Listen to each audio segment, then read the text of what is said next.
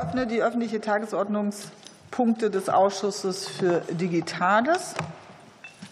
Dieser Teil wird live im Internet übertragen und ist anschließend in der Mediathek auf bundestag.de abrufbar. Die Besucherinnen und Besucher erinnere ich daran, dass es zwar eine öffentliche Sitzung ist, aber deshalb das Fertigen von Ton- und Videoaufnahmen dennoch nicht erlaubt ist. Und wenn es zu Widerhandlungen gibt, können die verfolgt werden zum Ausschluss aus dem Ausschuss oder des Hauses oder sogar strafrechtliche Konsequenzen nach sich ziehen. Darauf wollte ich nur aufmerksam machen. Wir kommen zu Tagesordnungspunkt 3 den wir öffentlich beraten. Das ist der Bericht der Bundesregierung zum AI Safety Summit in London vom 1. 2. November 2023. Das ist eine Selbstbefassung und wir diskutieren das in verbundener Debatte mit Top 4. Antrag der Fraktion der CDU-CSU, Europäische KI-Verordnung für eine engagierte, innovationsfreundliche Mitgestaltung Deutschlands bei der Regulierung künstlicher Intelligenz in Europa auf der Bundestagsdrucksache 207583. Das alles ist mit Debatte und Kenntnisnahme. Wir haben Gäste im Ausschuss, die ich ganz herzlich begrüße. Neben mir direkt ist die parlamentarische Staatssekretärin Daniela Kluckert vom Bundesministerium für Digitales und Verkehr. Herzlich willkommen. Daneben sitzt Benjamin Brake, Leiter der Abteilung Digital und Datenpolitik. Herzlich willkommen. Vom Bundesministerium für Wirtschaft und Klimaschutz ist auch Dr. Anna Christmann da, die Beauftragte des BMWK für die digitale Wirtschaft und Start-ups. Und neben ihr sitzt Kirsten Streuer, Referat Künstliche Intelligenz, Datenökonomie. Die Abteilungsleiterin, genau, ich dachte doch. Ja, steht nicht bei mir auf dem Zettel, es tut mir leid. Ganz kurzfristig. Ganz kurzfristig. Also umso schöner, dass die Abteilungsleiterin Zeit hat, bei uns da zu sein. Herzlich willkommen, Frau Bulzow. Ähm, und dann ist aber Kirsten Streuer noch da, genau, die äh, Referatsleiterin Künstliche Intelligenz, Datenökonomie und Blockchain. Referentin vom Referat. Ich habe nicht Referatsleiterin gesagt, ich habe nur gesagt vom Referat. Und dann haben wir vom Bundesministerium der Justiz Malte Büttner. Der ist aber der Leiter des Referats. Grundsatzfragen der Digitalisierung, künstliche Intelligenz, IT-Einsatz in der Länderjustiz. Ja, heute ist ja alles ein bisschen durcheinander. Deshalb vielen Dank für die Flexibilität, auch ein bisschen später da zu sein. Das ist heute ein besonderer Tag. Deshalb ist auch unsere Tagesordnung ein bisschen durcheinander gekommen. Ähm, wir haben uns darauf verständigt, dass es ein gemeinsames Eingangsstatement von BMDV und BMWK gibt in, äh, in der Länge von insgesamt fünf Minuten. Ich weiß nicht, wie ihr das aufgeteilt habt. Und dann wollen wir zwei Debattenrunden ähm, mit einer Redezeit von drei Minuten pro Fraktion machen. Und in dieser äh, Debattenzeit stellt auch die Fraktion der Union äh, ihren Antrag vor. Danach gibt es die anschließende Debatte in der folgenden Reihenfolge SPD, Bündnis 90, die Grünen, FDP, AfD, die Linke. So, dann übergebe ich jetzt an Daniela Kluckert.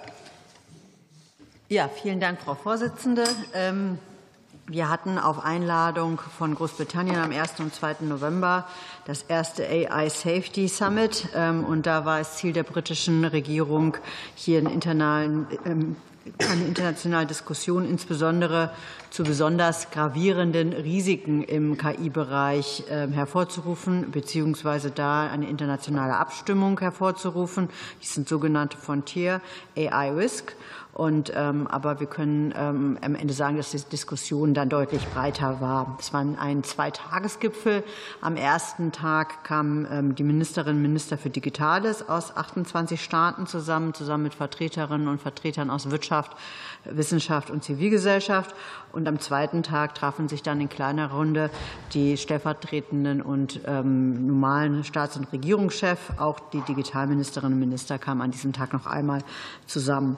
Wir waren an beiden ähm, Tagen mit dem BMDV äh, mit über äh, Dr. Volker Wissing vertreten und ähm, äh, unserem Abteilungsleiter Benjamin Brag. Ich freue mich auch, ähm, dass er heute hier sein kann, weil er natürlich dabei war und dann noch mal ganz äh, von, von der Front, sage ich mal, bei den Frontieris ähm, äh, berichten kann. Wir haben das Gipfelkommuniqué verabschiedet, dass sie, auf das sich die teilnehmenden Staaten vorab schon da ähm, einigen konnten. Hier geht es um besonders leistungsfähige KI-Systeme und natürlich um die Identifizierung und Eindämmung von Risiken Und ähm, wir hatten hier auch einen starken Part der EU, die sich ähm, im, im Vorhinein als Verhandler dafür für die EU-Staaten da stark gemacht hat.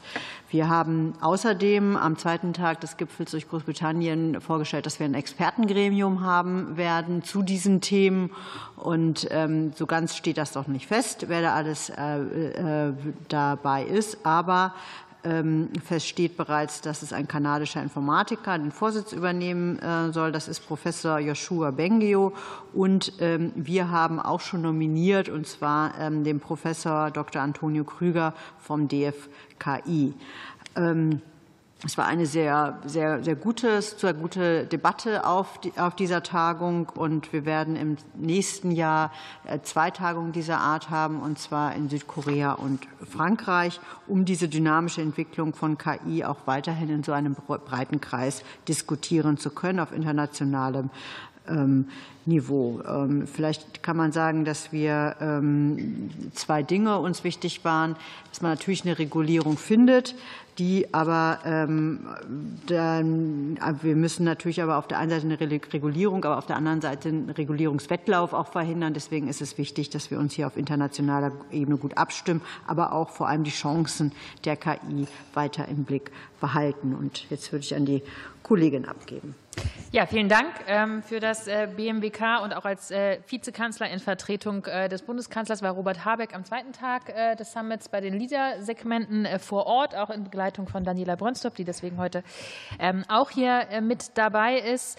Und ähm, ich glaube, wir können unterstreichen, dass es sehr zu begrüßen ist, dass Großbritannien diesen Prozess gestartet hat, dass ja jetzt auch schon angekündigt ist, dass der im nächsten Jahr weitergehen wird mit Korea und Frankreich, die angekündigt haben, den Prozess fortzusetzen. Ich glaube, hervorzuheben ist, dass es gelungen ist, da wirklich ähm, relevante äh, Vertreter der verschiedenen Länder zusammenzuholen. Einerseits wirklich in einem Rahmen, wo man ja auch gemeinsam mit Wertepartnern diskutiert, aber eben auch darüber hinaus, weil es auch unser Anliegen muss natürlich am Ende auch global gemeinsame ähm, Rahmenbedingungen für KI zu finden ähm, und gemeinsam natürlich zu schauen, dass wir einerseits die Chancen nutzen, aber auch die Risiken natürlich minimieren, wo das möglich ist. Hinsichtlich der Vereinbarungen, dass natürlich die Staaten ein entsprechendes Rahmenwerk auch bereitstellen müssen, kann man sagen, dass wir da ja innerhalb der EU mit dem AI Act gerade schon vorne dran sind und sozusagen schon zeigen, wie eine solche Möglichkeit ist, ist aber aus unserer Sicht wichtig, dass das auch mit den anderen Staaten ähm, jetzt so äh, gemeinsam in Aussicht gestellt worden ist. Es wurden ähm, auch tatsächlich in der Sache wirklich interessante Debatten vor Ort geführt.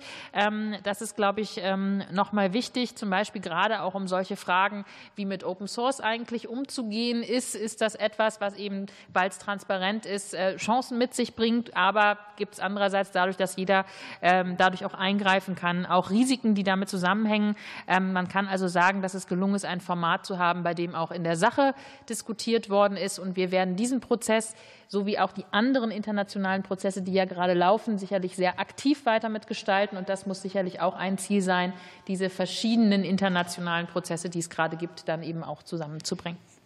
Vielen Dank. Und für die Unionsfraktion stellt äh, Dr. Reinhard Brandl jetzt den Antrag vor und die Debattenzeit beginnt für euch jetzt. Vielen Dank. Ähm, ich stelle den Antrag vor und stelle gleichzeitig meine Fragen, oder? Das ist sozusagen die Idee. Okay, gut. Also, wir haben äh, erkannt, und das ist, glaube ich, Konsens, dass wenn wir bei der künstlichen Intelligenz nicht vollständig in Abhängigkeit von außereuropäischen Anbietern geraten wollen, dann brauchen wir am Ende eine Regulierung, die KI ermöglicht, ähm, die zu KI-Anwendungen äh, incentiviert und die nicht KI-Anwendungen im Keim erstickt. Und besonders ähm, sorgen wir uns jetzt im Moment um das Thema der generativen KI und der großen Modelle. Wir haben eine Situation, dass 73 Prozent der Modelle im Moment in den USA sind, 15 Prozent äh, aus China kommen und äh, nur ganz wenige aus Europa kommen. Und in der Situation kann man sich natürlich die Frage stellen, wie man diese wenigen, die aus Europa kommen, überhaupt über, am besten reguliert. Ich finde, die Frage ist eher angemessener, wie wir ermöglichen, dass mehr Modelle in Europa, aus Europa kommen und in Europa mehr stattfindet. Ich glaube, das ist auch eine langfristige Souveränitätsfrage. Wir haben deswegen einen sehr detaillierten Antrag vorgelegt, in dem wir konkrete Vorschläge gemacht haben für Verhandlungspositionen der Bundesregierung im Trilogverfahren zum AI Act. In der Zwischenzeit hat sich die Welt aber schon wieder weitergedreht. Wir entnehmen jetzt der Presse, dass es in dass sich die Bundesregierung einer stärkeren Regulierung von den sogenannten Foundation Models entgegenstimmt, sich da auch mit Frankreich zusammengetan hat. Und deswegen wäre jetzt meine Frage, wo jetzt im Moment die aktuellen Konfliktlinien aus Ihrer Sicht bei den Trilogverhandlungen, bei den Foundation Models sind. Wie stellen Sie sich am Ende eine Regulierung von diesen Foundation Models vor? Dass sie auch in Zukunft in Europa entwickelt und betrieben werden können? Und was sind daneben noch weitere Themen, bei denen die Regulierung im Moment in oder die Trilogverhandlungen im Moment noch haken? Danke. Dann, genau, vielen Dank für die Fragen. Das sind genau die Stellen, die ja gerade in der Verhandlung sind, wie Sie richtig gesagt haben. Der, die Haltung der Bundesregierung ist sehr klar, was die Foundation Models angeht, dass es darum geht, zwischen Anwendung und Entwicklung der Modelle zu unterscheiden. Das ist eine der Verhandlungsziele. Und bei der Entwicklung eben darauf zu setzen, eine Regulierung hinsichtlich der Transparenz und quasi erster allgemeiner Informationen zu erreichen. Das geht dann auch in die Richtung dessen, dass ja das Europaparlament dazu eben auch Dinge vorgeschlagen hat. Also es gibt eine Einigkeit, dass es Transparenzvorschriften geben sollen, aber die eben allgemeiner Art in der Entwicklung und die tatsächliche Anwendung dann eben im Kernbereich des AI Acts. Vielen Dank. Für die SPD-Fraktion hat Pasamapi das Wort. Ja, vielen Dank, Frau Vorsitzende. Meine Fragen würden sich an die Bundesregierung zum AI Safety Summit richten. Ich würde gleich mal zwei, die zwei Fragen zusammenfassen. Zum einen, Frau Kissmann hat es ja schon gesagt, haben wir ja unterschiedliche beteiligte Staaten.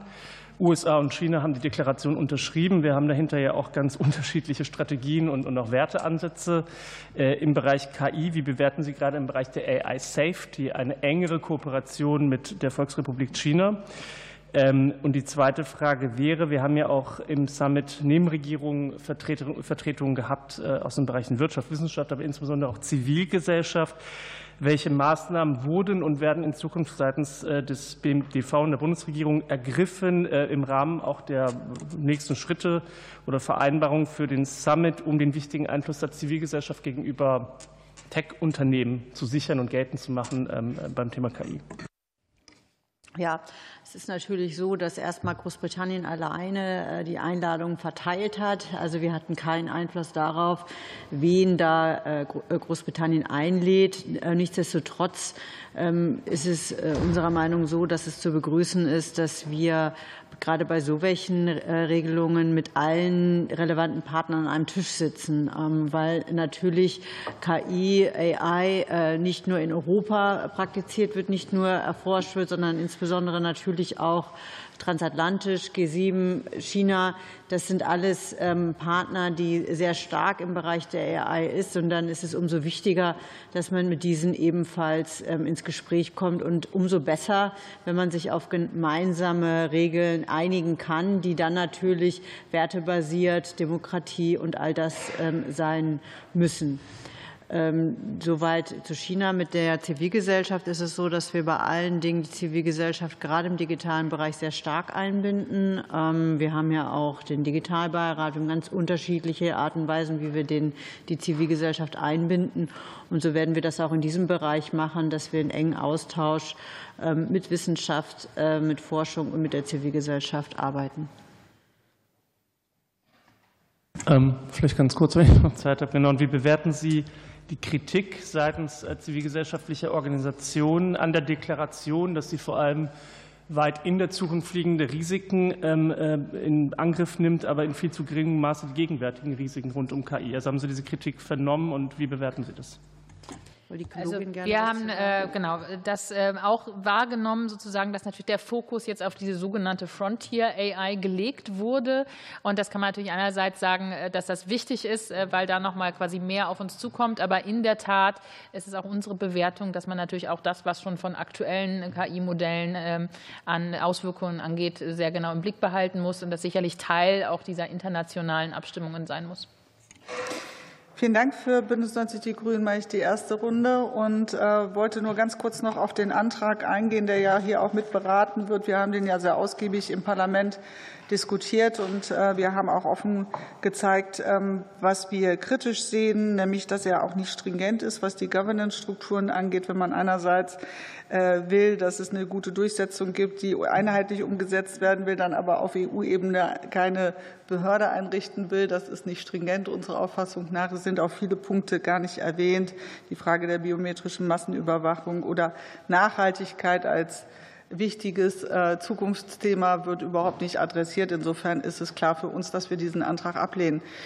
In dem Antrag wird aber auch formuliert und kritisiert, dass die Bundesregierung nicht genug Priorität beim Thema KI an den Tag legt. Und wenn man sieht, welche Gremien sich befassen, ob das G7 ist, Hiroshima-Prozess auf UN-Ebene, wo es das KI-Board gibt, ähm, jetzt äh, der Summit zeigt ja doch sehr deutlich, dass es viele Gremien gibt. Ähm, aber ich glaube, das ist so ein bisschen schwierig, das auch alles zusammenzubinden. Ja, das wäre eine, eine Frage. Und die andere Frage bezieht sich auch noch mal auf die Kritik der ähm, auch teilnehmenden Organisationen mit dem offenen Brief hinterher. Also die Frage, die sich stellt, ist, ähm, Open Source ist angesprochen worden, wenn gleichzeitig der US-Präsident eine äh, Verordnung kurz vorher ähm, abgibt, die Befürchtung da groß ist, dass äh, proprietäre Systeme davon profitieren und gerade die Offenheit und Sicherheit nicht gewährleistet wird. Ne? Wie wird denn das diskutiert im Nachgang dieses Summits? Ja, also ich glaube, das ist das Interessante an dem Summit, das habe ich eben schon versucht anzudeuten, war, dass es dazu tatsächlich Diskussionen vor Ort gab. Ähm, und dass da aber natürlich keine abschließende quasi Erklärung ja jetzt zu diesem spezifischen Thema zum Beispiel stattgefunden hat, sondern das war jetzt sicherlich der Auftakt. Ähm, und ich glaube, das muss man auch äh, unterstreichen, dass es gerade diese verschiedenen äh, Ebenen gibt, bei denen das ja gerade angesprochen wird, dass es erstmal gut ist, dass das auf diesen Ebenen äh, thematisiert wird, aber dass das natürlich ein Stück weit auch zusammengebracht werden. Aber ich würde vielleicht Daniela Kluckert, Daniela Kluckert, Daniela Brönstrop kurz das Wort geben, weil sie bei der Open Source Debatte auch mit vor Ort war. Ja, vielen Dank. In der Tat, das hat, glaube ich, diesen Gipfel ausgezeichnet. Das habe ich selten auf äh, dem Level erlebt, dass wirklich in der Sache intensiv diskutiert wurde, eben ja gerade auch mit Wissenschaftlern und der Zivilgesellschaft. Und ähm, gerade Vizekanzler Habeck hatte das Thema Open Source angesprochen, weil es eben ein zweischneidiges Schwert ist. Einerseits bietet es die Offenheit und auf der anderen Seite kann es damit aber auch ein Einfallstor sein auf der Sicherheitsseite. Und in der Tat wurde es auch von den Wissenschaftlern sehr kontrovers vor Ort diskutiert. Insofern ist das ein Thema, was jetzt, glaube ich, im Nachgang gerade auch hinsichtlich des Wissenschaftlerboards, was ja noch mal zusammengesetzt wird, ähm, dann bearbeitet werden wird. Vielen Dank. Für die FDP-Fraktion hat Max Mordhorst das Wort. Vielen Dank, äh, Frau Vorsitzende, liebe Kolleginnen und Kollegen. Ähm, es konnte sich am Ende nur auf einen Minimalkonsens geeinigt werden. Im Abschlusskommuniqué äh, äh, geht es um das Verständnis potenzieller Risiken und den Maßnahmen zum Umgang damit. Äh, inwieweit wurde oder wie intensiv wurde eigentlich über die Chancen äh, von AI äh, gesprochen und inwiefern, inwieweit es unsere Abpulle-Prozesse verbessern kann? Ja, genau das ist ja etwas, was Dr. Volker Wissing auch besonders wichtig war, ähm, die Chancen von AI ähm, zu betonen. Ähm, künstliche Intelligenz wird alles von unser, aus unserer Volkswirtschaft heraus verändern, das Miteinander, aber auch das Wirtschaften. Und ähm, das ist ein, ein sehr wichtiger Punkt. Und ich würde jetzt auch noch mal Benjamin Brake das Wort geben, der bei diesem Punkt auch dabei war. Ja, vielen Dank. Ich hatte ähm, die Ehre, Volker Wissing am zweiten Tag äh, vertreten zu dürfen. Äh, wir haben im Vorfeld sehr stark darauf hingearbeitet, dass gerade dieser Aspekt ähm, des Chancenfokus auch noch mal eine Rolle bekommt, weil es ist in der Tat so, dass ähm, sehr stark auf Risiken fokussiert wurde, auch sozusagen Risiken, die gegebenenfalls noch deutlich stärker in der Zukunft liegen. Es ist dann tatsächlich passiert, dass am zweiten Tag unter dem Fachminister-Track eben auch eine Session äh, stattgefunden hat zu den Chancen. Ähm, wo wir insbesondere eben die Chancen im Bereich ähm, der Gesundheit noch mal betont haben. Aber ähm, die Beobachtung ist nicht ganz falsch, dass der wesentliche Fokus dieses Gipfels eben auf den Risiken lag. Ich würde vielleicht einmal noch ergänzen, dass das ja auch bei dem Leaders-Teil am zweiten Tag äh, nochmal explizit Thema war für diese quasi Leaders-Summary, die es am Ende gab und auch äh, genau Robert Habeck da in, äh, in genau der gleichen Weise darauf eingesetzt hat, ähm, dass das direkt am Anfang auch nochmal die Chancen erwähnt werden. Also das ist insgesamt eine klare Linie der Bundesregierung, ähm, dass wir immer sowohl auf die Chancen hinweisen wollen, als natürlich die Risiken gemeinsam auch besprechen. Sehr schön, wie klar und einhellig die Bundesregierung in dieser Frage ist. Äh, beeinflussen die Ergebnisse des Summit in irgendeiner Weise die Verhandlungen zum AI-Act? Also ich glaube, es ist eher ja andersrum, dass man sagen kann, dass der AI Act ja gezeigt hat, äh, dass diese Diskussionen zu führen sind und die Leute nach Europa schauen. Ähm, und äh, das natürlich jetzt zeigt, dass wir einen Prozess, der jetzt auch in anderen Ländern als notwendig erachtet wird, bereits führen. Insofern sind da sicherlich Interaktionen ähm, und sicherlich fließen auch die qualitativen Diskussionen, die da geführt wurden. Wir haben es gerade gehört, immer äh, in die Erwägungen ein. Aber insgesamt kann man hier eher sagen, Europa hat hier sicherlich Vorreiterrolle gehabt, dass diese Debatten jetzt auch international regional stattfinden. Gut, vielen Dank. Für die AfD-Fraktion Frau Bergstein. Vielen Dank, Frau Vorsitzende. Äh, eine erste Frage. Liegen der Bundesregierung nähere Informationen zu den in UK und den USA geplanten AI Safety Institute vor? Und wenn ja, welche? Plant die Bundesregierung gegebenenfalls die Gründung einer vergleichbaren Einrichtung beziehungsweise welche bereits existierende Einrichtung könnte denn ähnliche Funktionen schon wahrnehmen? Nein, da liegt uns nichts vor und äh, derartiges ist auch nicht geplant. Okay, vielen Dank. Dann eine weitere Frage. Teilt die Bundesregierung die Meinung von EU-Kommissarin Vestager, dass die Regulierung des europäischen AI-Acts zu spät komme? Wenn ja, wird sich die Bundesregierung im Rahmen der Trilogverhandlungen für eine Verkürzung der Übergangsfrist einsetzen? Wenn nein, warum nicht? Also im Moment ist es aus Sicht der Bundesregierung vor allem entscheidend, dass die Verhandlungen abgeschlossen werden und es dann einen AI-Act gibt, der verabschiedet ist und der verlässliche Rahmenbedingungen für die Akteure in Europa bietet. Äh, es ist keine gute Situation, dass es eine unklare ähm, Ausgangslage gibt, ähm, sondern wir brauchen ähm, eine Sicherheit, wie in den nächsten Jahren die Rahmenbedingungen in Europa sein werden. Deswegen ist hier vor allem die Priorität, äh, dass die Verhandlungen zum Abschluss gebracht werden und dann ein AI-Act äh, verlässlich vorliegt. Vielen Dank. Welche Möglichkeit sieht die Bundesregierung, äh, den in Verhandlungen befindlichen AI-Act wirtschaftsfreundlicher auszugestalten, angesichts der Konferenzaussage von Herrn Bundesminister Wissing, dass ein Wettbewerb um die schärfste Regulierung nicht stattfinden dürfte, weil dieser ja zu massiven wirtschaftlichen Nachteilen führen würde?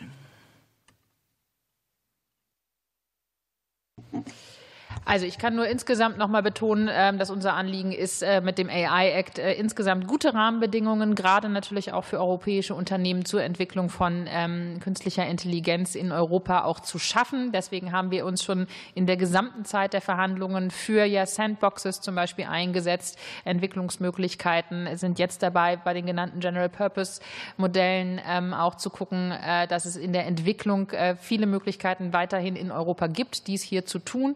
Insofern Insofern ähm, hat natürlich der AI-Act neben der ähm, Sicherung gegen äh, gewisse grundsätzliche Risiken, die natürlich ja auch Teil sind, vor allem auch die Aufgabe, ein gutes Umfeld natürlich für Unternehmen auch im Bereich KI in Europa zu schaffen.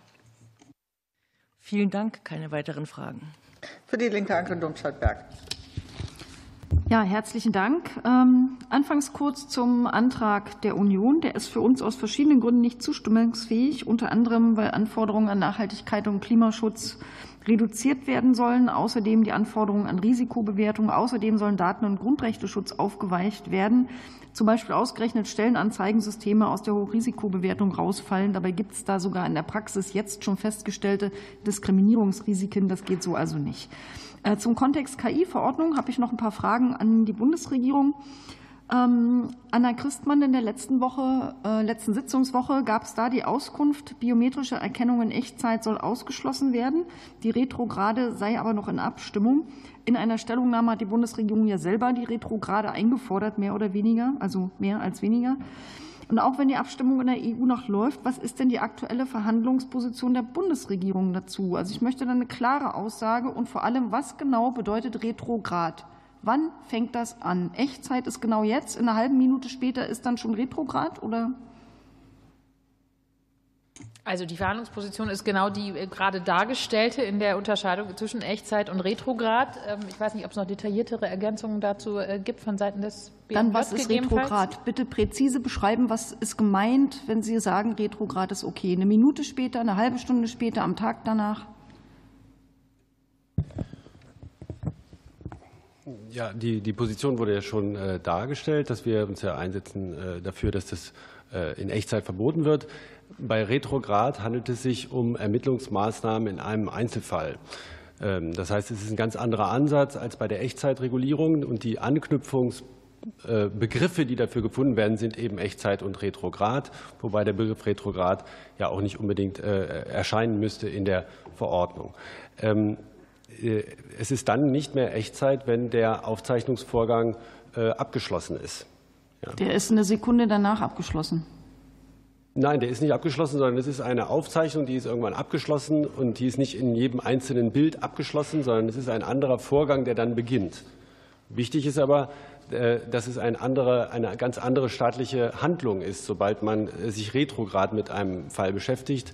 Das wird dann noch äh, herauszuarbeiten sein, aber es ist eben eine andere Frage, ob ich in Echtzeit Personen identifiziere und damit eine riesige Menge von Personen identifiziere oder ob ich hm. retrograd, also mit einer konkreten Fragestellung eine bestimmte Person erkennen will und ja, dafür nicht. Ich gucke ein bisschen Millionen nervös auf die Zeit. Also wenn ich zu einer Videovorratsdatenspeicherung komme, nur dass man dann im Einzelfall irgendwann sämtliche Demonstranten äh, nachträglich analysieren kann, um den einen zu finden, den man dann plötzlich finden möchte, ist das ein Problem, weshalb auch über 30 NGOs einen offenen Brief geschrieben haben. Teilen Sie die Befürchtungen dieser NGOs nicht? Selbstverständlich teilen wir die Befürchtung dieser NGOs und wir haben uns ja auch gegen eine solche flächendeckende Überwachung ausgesprochen. Das die haben eine Retrograde bemängelt. Die Zeit ist um. Wir sind so in Verzug. Deshalb äh, bitte ich, auf die zweite Runde zu verweisen. Und äh, Frau Cotard hat jetzt anderthalb Minuten. Ja, vielen Dank. Der Name Joshua Bengio ist ja schon gefallen. Ähm, mit dem möchte auch die Bundesregierung im Expertengremium zusammenarbeiten. Jetzt hat sich eben dieser Joshua Bengio gemeldet mit Bedenken, dass Deutschland, Frankreich und andere EU-Staaten im Europäischen Rat die Verhandlungen zum AI-Act torpedieren wollen, gerade was die Regulierung von Allzweck-KI angeht. Und er begründet das damit, dass wir nationale Champions stützen wollen, wie zum Beispiel bei uns Aleph Alpha. Können Sie dazu, zu diesen Vorwürfen was sagen? Ist da was dran? Also äh, wir sind sehr aktiv in den Verhandlungen, wie jetzt mehrfach dargestellt, äh, versuchen die voranzutreiben, haben wie gerade schon erwähnt das Interesse, die möglichst schnell abzuschließen, damit eine verlässliche Regulierung vorliegt und haben natürlich das Interesse, dass äh, beste Bedingungen vor allem für die Akteure, die in Europa da sind und aktiv hier auch KI-Modelle entwickeln, vorhanden sind. Insofern ist das die Position der Bundesregierung und keine andere. War das denn Thema bei dem Summit? Haben Sie das mit dem Herrn Bengio besprochen, weil Sie ja die Zusammenarbeit beschlossen haben? Ich, ich habe den Namen nicht verstanden. Mit wem besprochen? Joshua Bengio. Das ist der Vorsitzende des Expertengremiums, das Sie das dort Genau, mit dem wurde sich natürlich ausgetauscht. Vielleicht kann äh, Daniela Bronzop dazu noch mal was sagen, weil die vor Ort mit dabei war. Also ich habe mit Professor Benio tatsächlich ein bilaterales Gespräch geführt und darüber hinaus war ja auch Teil der Wissenschaftler, die äh, am Leaders Summit teilgenommen haben. Insofern gab es da einen Austausch. Ja. Vielen Dank. Die Zeit ist um und wir kommen in die zweite Runde und für die SPD Amundsen. Ja, vielen Dank, Frau Vorsitzende. Und äh, fürs Protokoll will ich noch abgeben, dass wir den Antrag der Union ablehnen. Ähm, geht nicht weit genug. Und unser Ansatz ist es jetzt in den Trilogverhandlungen über die Bundesregierung versuchen, ähm, so gut wie es geht, Einfluss zu nehmen und dafür zu sorgen, dass wir auch eine gute und praxisnahe Regulierung hinkriegen. Ähm, ich hatte eigentlich ganz andere Fragen vorbereitet, aber ich muss gestehen, bin nochmal stutzig geworden bei der Frage von Definition oder Unterscheidung zwischen Retrograd und Echtzeit. Deswegen, wenn ich darf, würde ich nochmal meine erste Frage ähm, an Sie richten. Und dann geht es darum, wie können wir eine klare Abgrenzung, auch juristisch eine klare Abgrenzung zwischen Retrograd und Echtzeitbiometrie hinkriegen? Also ich will vielleicht noch mal das ein äh, bisschen allgemeiner darstellen, was gerade wir noch mal im Detail ähm, aus der juristischen Perspektive auch gehört haben. Der entscheidende Unterschied, den wir ja auch sehr klar so unterscheiden wollen, auch mit der äh, klaren Haltung des Verbots von Echtzeitüberwachung, ist ja, dass anlasslose quasi Massenüberwachung stattfindet. Und das, der Begriff Retrograd, der hier vielleicht jetzt in diese Zeitdimensionsfrage hineingerät, macht aber vor allem deutlich, dass es dann den konkreten Anlass einer bestimmten Strafverfolgung, eines bestimmten äh, Themas für das Staates äh, geben muss, um überhaupt in eine Analyse mit KI reinzugehen. Äh, und das ist der grundlegende Unterschied zwischen einfach so, ich überwache alle die ganze Zeit zu, ich habe einen ganz konkreten Anlass, ein bestimmtes Videomaterial auszuwerten. Okay. Das ist schon mal sehr hilfreich. Ich würde aber fragen, ob es weitere Kriterien dazu gibt. Also Anlass wäre definitiv ein Kriterium, ob es eine technische Unterscheidung zwischen den zwei verschiedenen Instrumente geben sollte. Das wäre vielleicht auch noch mal was. Und natürlich ein, richterliches, ein richterliches Beschluss oder eine Anordnung, ob das auch vorgesehen ist, oder?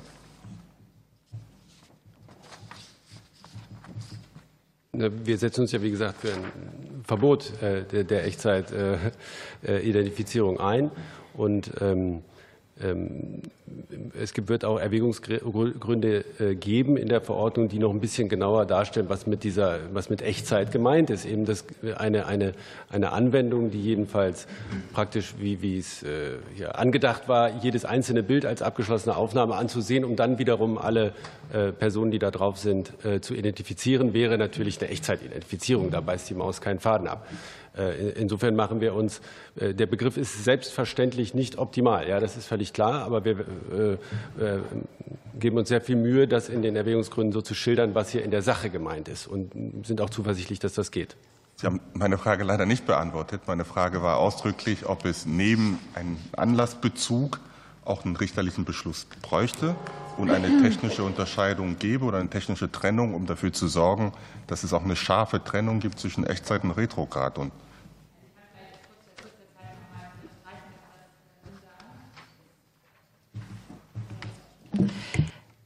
dass das definitiv das Anliegen ist, da eine klare Unterscheidung dieser zwei verschiedenen Dinge zu machen und will auch noch mal darauf hinweisen, dass Deutschland hier äh, ein sehr engagiertes Land ist, überhaupt auch diese klare Unterscheidung zu machen und dass wir da natürlich auch in einer europäischen Verhandlungslage sind, ähm, in der wir quasi sehr klar auch für dieses Verbot der Vielen Dank. Sorry, ich muss echt reingehen. Wir haben so viel äh, Zeitverzug, deshalb ähm, dann für die Unionsfraktion äh, ist Katharina Santos Winz dran. Vielen Dank, Frau Vorsitzende. Ich entschuldige mich, ich bin noch ein bisschen heiser. Aber würde äh, einmal gerne anknüpfen an das Thema Chancen-KI und da ganz konkret, ob sich die Bundesregierung bei der konkreten Konferenz abseits des Themas Chancen-KI noch mehr gewünscht hätte. Also gab es Punkte, wo Sie unzufrieden waren im Endeffekt bei der Behandlung auf der Konferenz?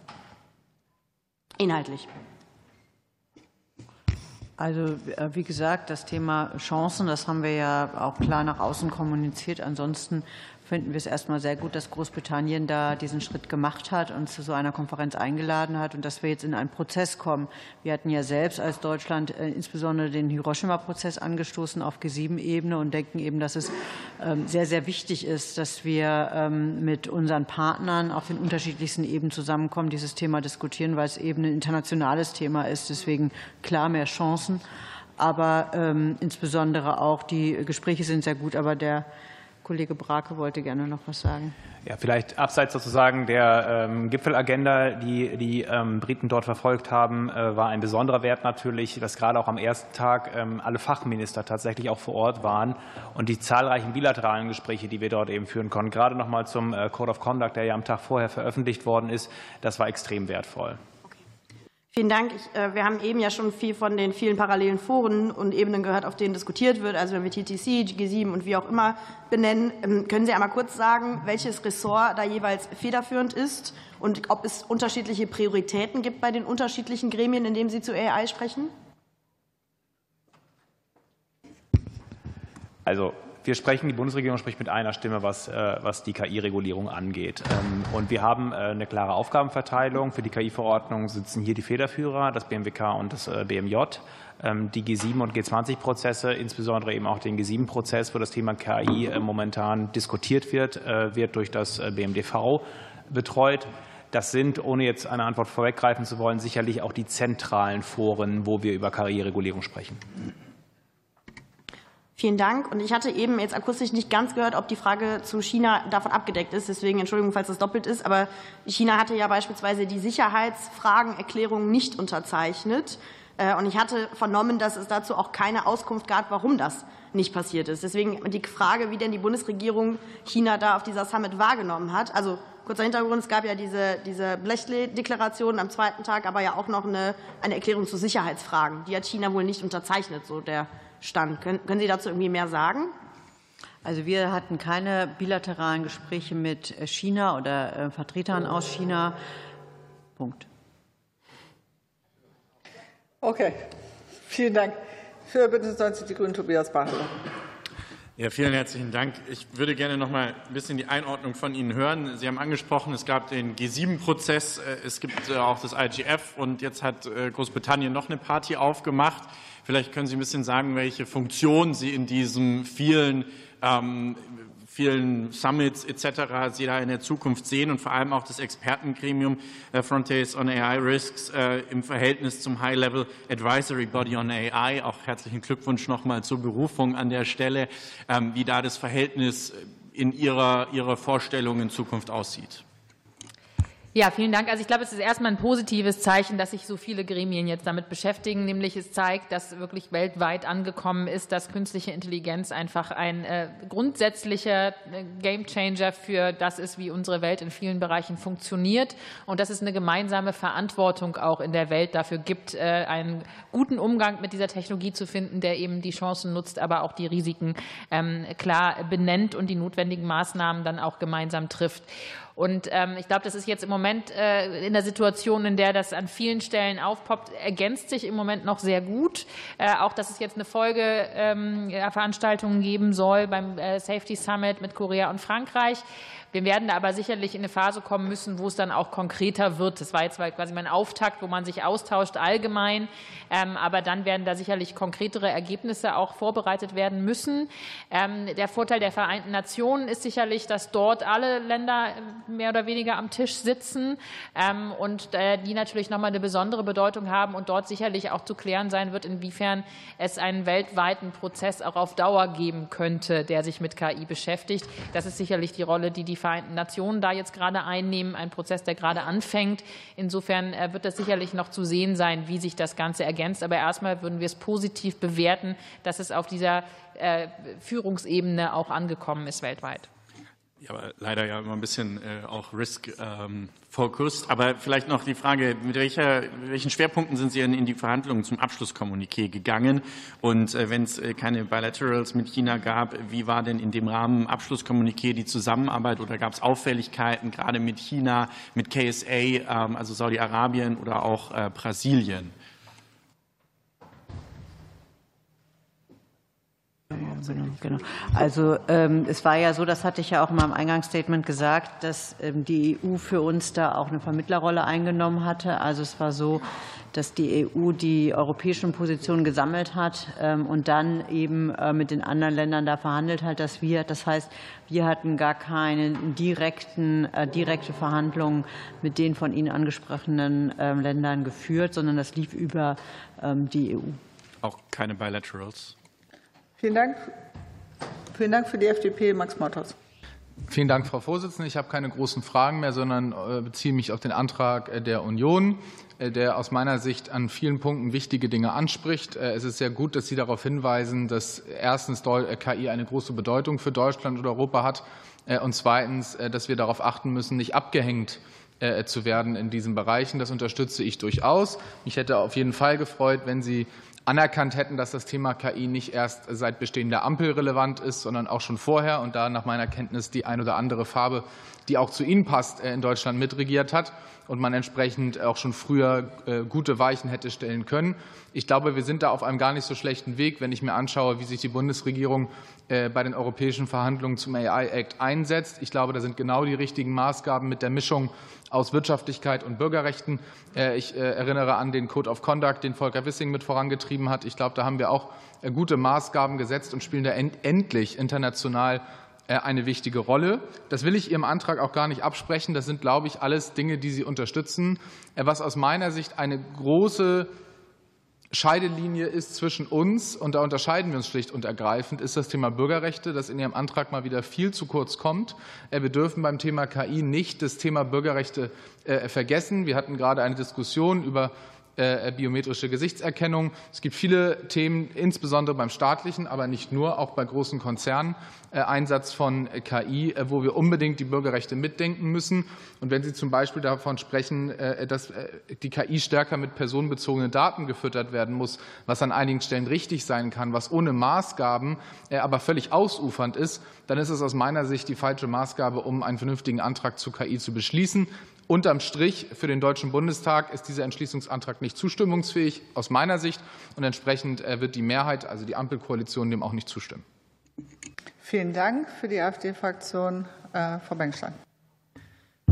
Ich äh, äußere mich auch erst mal kurz zum Antrag. Wir sehen da auch viele Parallelen und vernünftige Forderungen, denen wir uns anschließen. Beispielhaft genannt zum Beispiel die Forderung, dass doch in Brüssel nicht noch mehr Bürokratie aufgebaut werden soll und auch das Kriterium Umwelt für Risikoklassifikationen kann gerne gestrichen werden. Ansonsten, warum wir uns dann doch enthalten, viele Forderungen äh, sind abstrakt und wenig konkret und schwierig sozusagen in der letzten Bedeutung und Wirkung schon abschätzbar. Deswegen wird sich die AfD-Fraktion enthalten.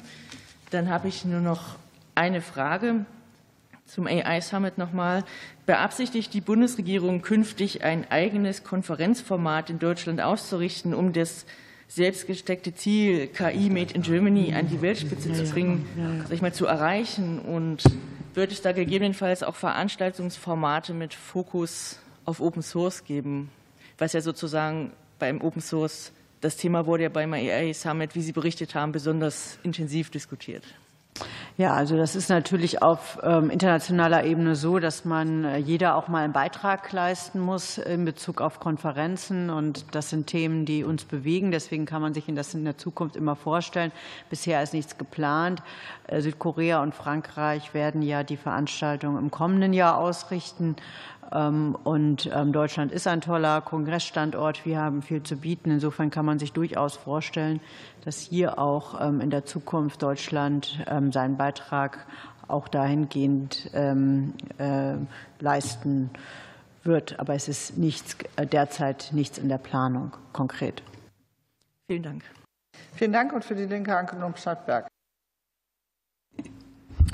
Ja, vielen Dank. Äh, ich muss noch mal auf dieses Thema Retrograd zurückkommen, weil das wird anders beschrieben, als die 30 NGOs und ich das meinen. Damit ist mit Echtzeit ist nicht gemeint, dass alle Menschen immer von jeder intelligenten Kamera identifiziert werden, mit so einem kleinen Label über dem Kopf und dem Namen drauf.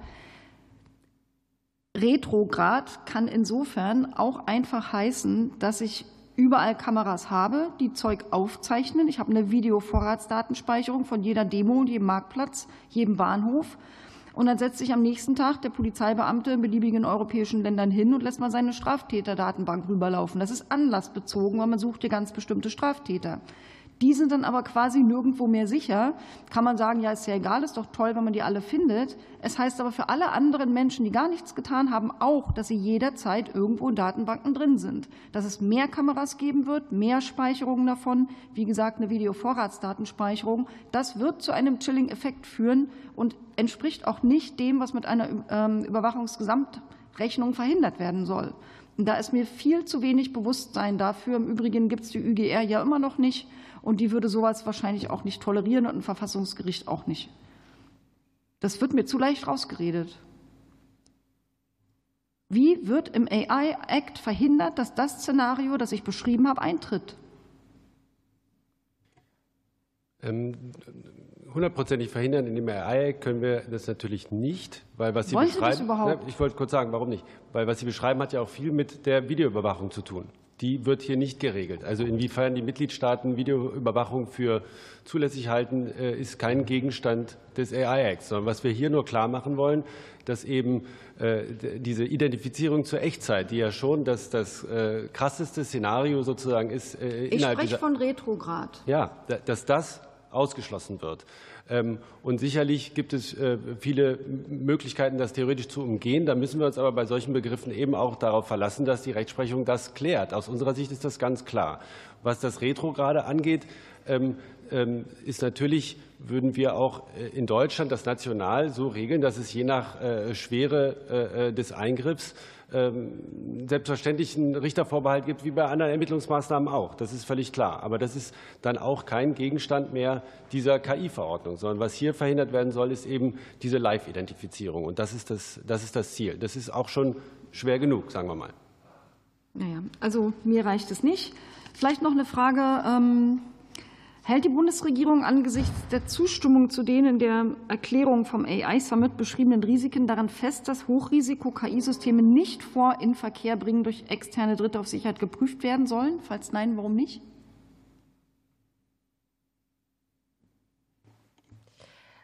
Also daran wird weiter festgehalten. Das ist das Grundprinzip beim AI-Act und wir sehen da auch keinen Änderungsbedarf dran. Vielen Dank. Wir kommen äh, zum Ende unserer Debattenrunde und zur Abstimmung des Antrags der Unionsfraktion Bundestagsdrucksache 207583. Wer stimmt diesem Antrag zu? Das ist die Unionsfraktion. Wer stimmt dagegen? Das ist die SPD, Bündnis 90, die Grünen, FDP, die Linke. Wer enthält sich? Das ist die AfD. Damit ist der Antrag abgelehnt. Äh, wir nehmen den Bericht der Bundesregierung zur Kenntnis und danken ganz herzlich fürs Kommen und für die Auskunft und wünschen noch einen schönen Abend. Vielen Dank. Wir kommen zu Top 5, der auch öffentlich beraten wird. Das ist der Bericht der Bundesregierung zur Denkfabrik Digitale Arbeitsgesellschaft im Bundesministerium für Arbeit und Soziales. Das ist eine Selbstbefassung mit Debatte und Kenntnisnahme. Wir haben als Gäste im Ausschuss vom Bundesministerium für Arbeit und Soziales Anna Dujic, Leiterin der Abteilung Denkfabrik Digitale Arbeitsgesellschaft. Dazu ist äh, da Stefanie Köhnen vom Team D1 Analysen, André von Horn, Team D2 Politik Politikgestaltung. Wir hatten ursprünglich vor fünf Minuten Eingangsstatement und eine fünf Minuten Debattenrunde. Wir verkürzen das auf ein Eingangsstatement von vier Minuten. Danke für die Flexibilität und herzlich willkommen. Ähm, und machen dann eine Debattenrunde a drei Minuten pro Fraktion. Und ich übergebe Ihnen das Wort. Vielen Dank, Frau Vorsitzende. Vielen Dank für die Einladung. Angesichts der vier Minuten äh, starte ich direkt mit den Themen, wie wir eben auch von unseren Kolleginnen und Kollegen aus dem BMDV gehört haben, fokussieren sich in verschiedenen Ressorts im Moment die Aktivitäten auf die Frage einerseits der Wettbewerbsfähigkeit unserer Volkswirtschaft im Rahmen KI, andererseits, und das ist dann unser Anteil äh, in diesem Themenfeld, wie können wir die Betriebe, die Beschäftigten, die Mitbestimmungsstrukturen aber auch unsere Verwaltung und insbesondere auch die Zivilgesellschaft befähigen, jetzt ähm, mit dieser Technologie umzugehen, sie einzusetzen, ähm, aber auch äh, sozusagen mit ihr in den Wechselwirkungen zu arbeiten, die sich auch aus den anderen Rechtsakten ergeben, die in jüngster Vergangenheit verhandelt wurden. Zu der Frage der Beschäftigung und äh, der Befähigung von äh, Beschäftigten und Betrieben konzentriert sich das BMAS im Moment einerseits auf die Analyse zu der Frage, welches genaue Skillset brauchen wir denn äh, kurz-, mittel- und langfristig, um diese Technologie in der Breite unserer diversifizierten Volkswirtschaft einsetzen zu können. Wir haben äh, seit 12. September ein Programm bundesweit am Laufen, das nennt sich KI Studios. Ähm, das bietet Unternehmen an, entweder in mobilen Studios in München oder Stuttgart oder mit einem KI-Mobil, das die Betriebe besucht, die kon konkreten Beschäftigten und die Mitbestimmungsstrukturen heranzuführen an die Technologie. Dieses Programm äh, freut sich aktuell schon sehr, sehr großer Resonanz. Unser zweiter großer Fokus liegt auf der Frage des Arbeitnehmerschutzes in dieser äh, digitalen Transformation. Wir haben hier schon bei anderer Gelegenheit vorgetragen, dass wir gemeinsam demnächst mit dem Bundesinnenministerium ein Beschäftigtendatengesetz äh, vorlegen werden. Denn äh, so wie die Kolleginnen und Kollegen eben aus den anderen Ressorts vorgetragen haben, die Bundesregierung setzt sich ein für eine ambitionierte Datennutzung. Wir wollen mehr Daten, bessere Daten. Wir wollen, dass mehr Betriebe, insbesondere der Mittelstand, mit Daten arbeiten. Umgekehrt setzt das aber jedoch auch voraus, dass Persönlichkeitsrechte von Beschäftigten angemessen geschützt werden. Genau diesen Punkt wird das Beschäftigtendatengesetz adressieren. Und darüber hinaus bringen wir uns natürlich auch in die laufenden Verhandlungen der KI-Verordnung intensiv ein, um ähm, arbeitnehmerrelevante Aspekte abzusichern. Der dritte Bereich, wo ich auch die Aufmerksamkeit dieses Gremiums darauf hinlenken möchte, ist die Befähigung der Zivilgesellschaft. Wir haben gemeinsam mit ähm, BMUV und BMFSFJ eine Initiative ins Leben gerufen, schon vor zwei Jahren. Die nennt sich Civic Coding. Da geht es ganz konkret um die Förderung der KI-Fähigkeiten in der Zivilgesellschaft. Ähm, wir werden nächste Woche am Rande des Digitalgipfels auch erstmal ein Matching ausprobieren zwischen Initiativen der Zivilgesellschaft und Kommunen sowie Unternehmen um zu gucken, wie kann Zivilgesellschaft beitragen, ganz konkrete Lösungen zu entwickeln, die sich gesamtgesellschaftlich stellen. Es müsste dem Sekretariat dieses Ausschusses auch Informationsmaterial zugegangen sein. Das ist eine öffentliche Veranstaltung nächste Woche. Sie sind alle sehr herzlich eingeladen, Interessierte aus Ihren Kreisen auch hierzu einzuladen. Ganz herzlichen Dank für den Bericht und die Einladung. Und wir kommen in die Debattenrunde am Monzon für die. Ja, vielen Dank, Frau Vorsitzende. Vielen Dank, Frau Durjic, für den Besuch. Vielleicht darf ich mit der ersten Frage anfangen. Und ähm, dieser Tage geht ja keine Diskussion zu Ende, ohne das Thema generativer KI zu erwähnen. Deswegen auch da meine Frage, inwiefern sich die Denkfabrik bzw. das KI-Observatorium mit dem Thema generative KI auseinandersetzt. Vielen Dank für die Frage. Wir untersuchen die äh, generative KI aus drei verschiedenen Blickwinkeln im Moment. Ähm, der erste Fokus ist ein analytischer. Wir schauen uns sehr genau an, auch im Rahmen verschiedener Forschungsprogramme, welche Rückschlüsse müssen wir jetzt schon antizipieren für die Frage der Produktivitätsentwicklung, also sozusagen arbeitsmarktpolitisch. Wir gucken uns sehr genau das Fachkräftethema an, also welche konkreten Einzeltätigkeiten, aber unter Umständen auch ganze Berufsbilder werden extremer Veränderungen unterliegen, ausgelöst durch generative KI. Was heißt das? Für sozusagen das Skillset unserer Arbeitsgesellschaft in kurzer und mittelfristiger Frist. Der zweite Fokus, den wir im Kontext der generativen KI eben legen, wie dargestellt, ist die Frage der Befähigung. Wir versuchen sehr konkret auch im Austausch mit den Sozialpartnern zu identifizieren, welche Unterstützungsangebote benötigen insbesondere kleine und mittlere Unternehmen, weil wir ja auch heute schon wissen, dass unter 15 Prozent der kleinen und mittleren Unternehmen überhaupt KI einsetzen, jetzt so ganz grob. Ähm, und der dritte Fokus ähm, richtet sich auf die Frage, wie geht denn die Zivilgesellschaft um mit generativer KI? Was entsteht da? Welche Initiativen können wir hier als Bundesregierung auch fördern, um nicht nur das Wissen zu verbreitern, sondern auch aus der Gesellschaft heraus die Anwendbarkeit zu stärken? Das zweite Thema, was ich gerne ansprechen möchte, ist das Thema Beschäftigten-Datenschutz. Ähm, wir haben ja vor einer Weile schon die Eckpunkte gesehen. Äh, nichtsdestotrotz dauert es ein bisschen länger, ehe es äh, in den parlamentarischen Verfahren dann äh, reinkommt. Deswegen können Sie noch mal darauf eingehen, wo die besonderen Knackpunkte gerade liegen und wann wir mit dem Gesetzentwurf rechnen können.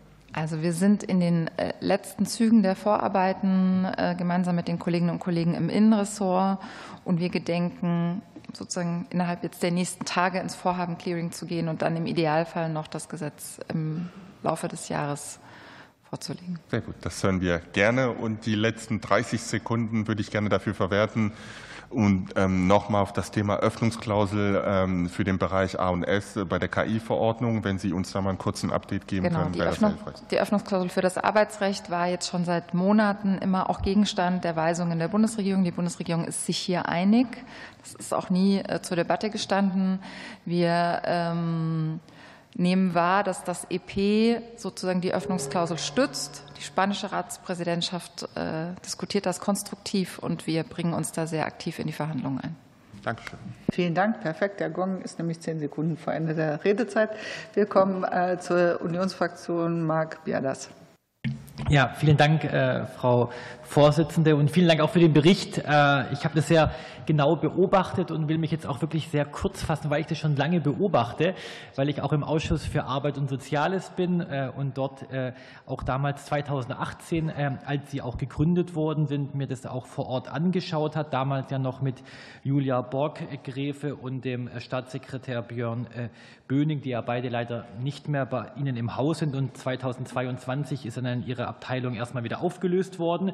Jetzt gibt es sie ähm, wieder neu und äh, mich würde interessieren, was hat sich jetzt seit dieser Neuordnung getan, beziehungsweise was sind wirklich Ihre sehr konkreten Aufgabenschwerpunkte? Sie haben jetzt schon einige genannt, aber vielleicht können Sie darüber hinaus noch ein paar nennen. Danke.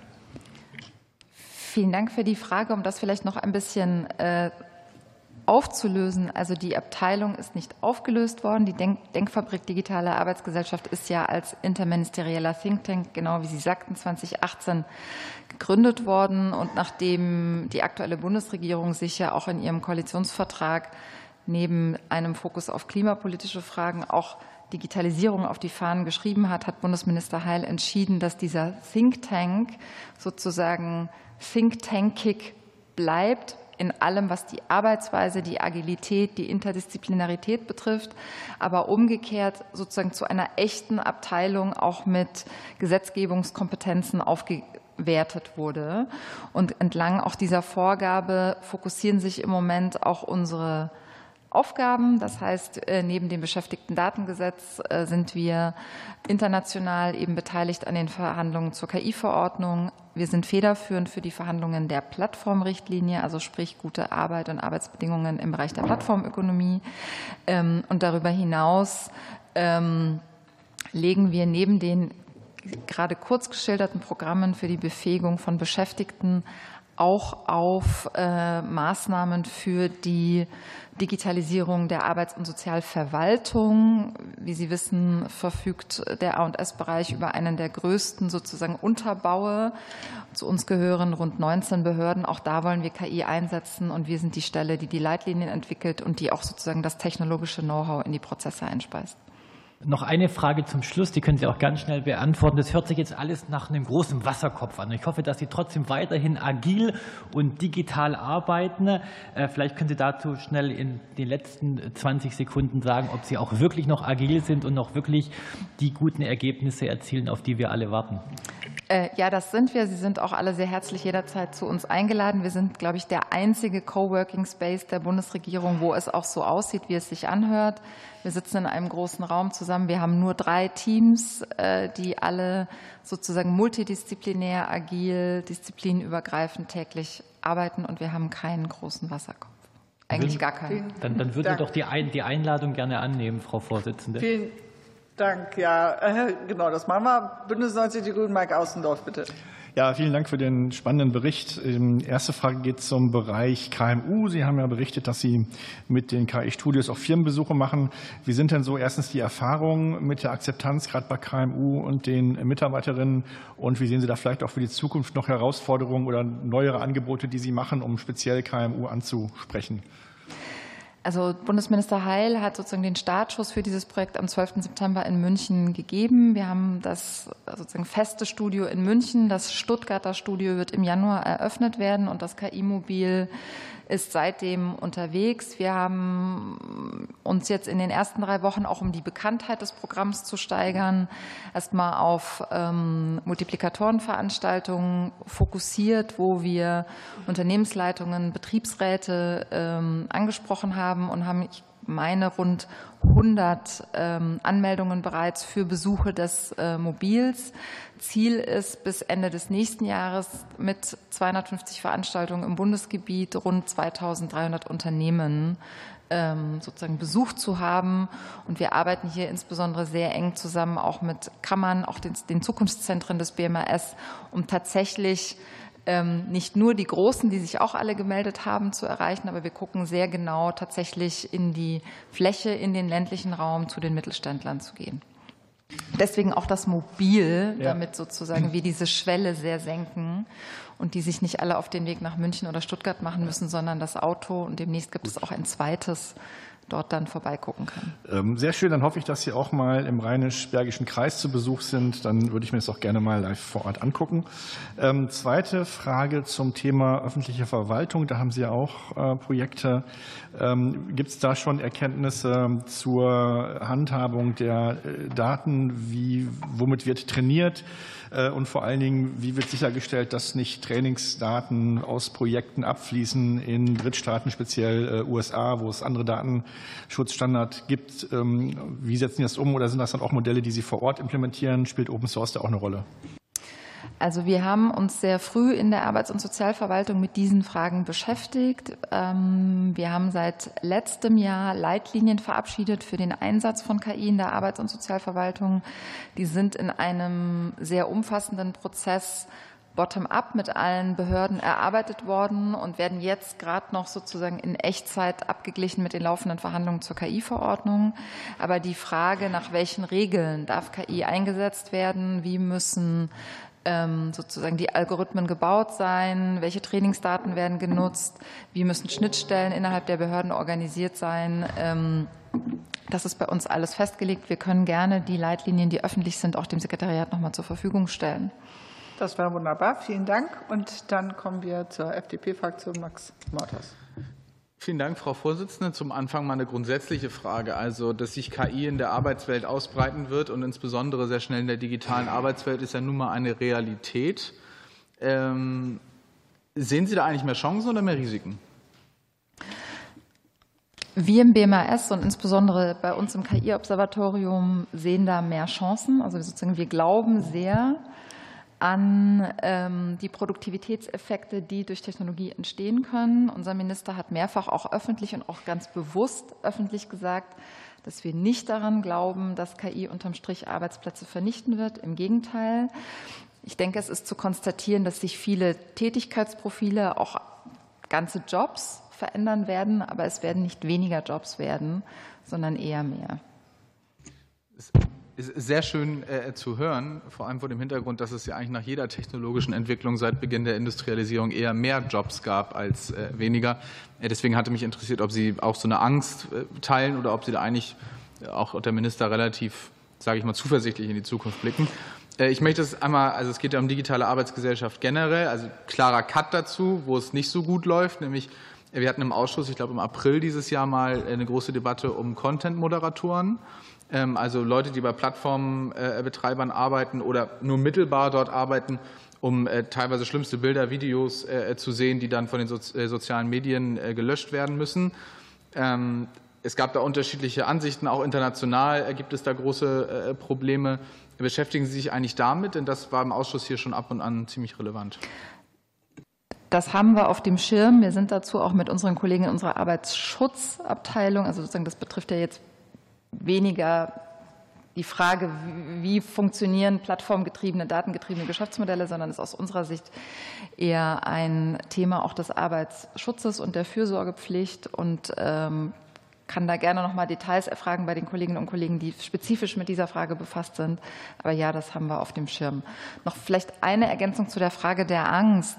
Also gerade weil wir schon auch ähm, sozusagen ähm, äh, Forschung parat haben, dass es natürlich Ängste gibt zu dieser Frage, wie wird Digitalisierung Arbeitswelt verändern, ähm, kommunizieren wir sehr offensiv sozusagen den Optimismus und auch den Glauben daran, dass Technologie tatsächlich den Arbeitsalltag und auch sozusagen die, das individuelle Beschäftigungserlebnis besser machen kann.